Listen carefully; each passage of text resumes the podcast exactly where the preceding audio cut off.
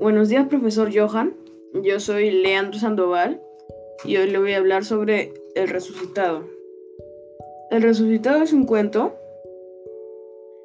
que es de, de, 1777, que gracias a Ricardo Palma lo hemos podido, todos nosotros lo hemos podido conocer en todo el mundo. Y se trata sobre, en un pueblo existía un monje que todo el mundo lo quería mucho y solo lo conocían como el resucitado. Y aquí y he aquí la auténtica y sencilla tradición que sobre él ha llegado hasta nosotros. Pues resulta que un día un señor llegó a un hospital, pero los doctores le decían que ya, ya iba a morir. Así que el señor le pidió a un clérigo muy avaricioso y no debió confiar en él, ya que era muy avaricioso, no podía y muy tacaño. Y el señor que estaba a punto de morir le dijo de que con todo el dinero que tenía le haga un digno funeral. Pero cuando murió, el clérigo, bien tacaño, lo dejó como estaba.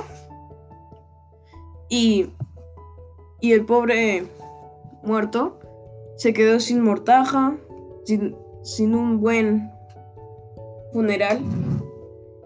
Y el clérigo todo avaricioso se quedó con todo el dinero. Pero lo que no sabía el clérigo era de que este muerto resucitaría para cobrar venganza. Y así fue, resucitó, eh, pidió su dinero y lo compartió entre toda la gente. Y luego él se convirtió en un clérigo también.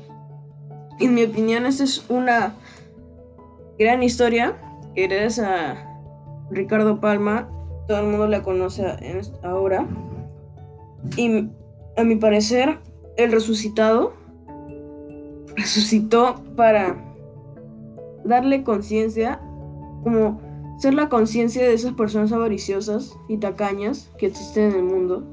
Y es por eso que él al final se convierte en clérigo, porque él no quiere, él quiere dar el ejemplo no quiere que haya más personas como el padre Gil Paz.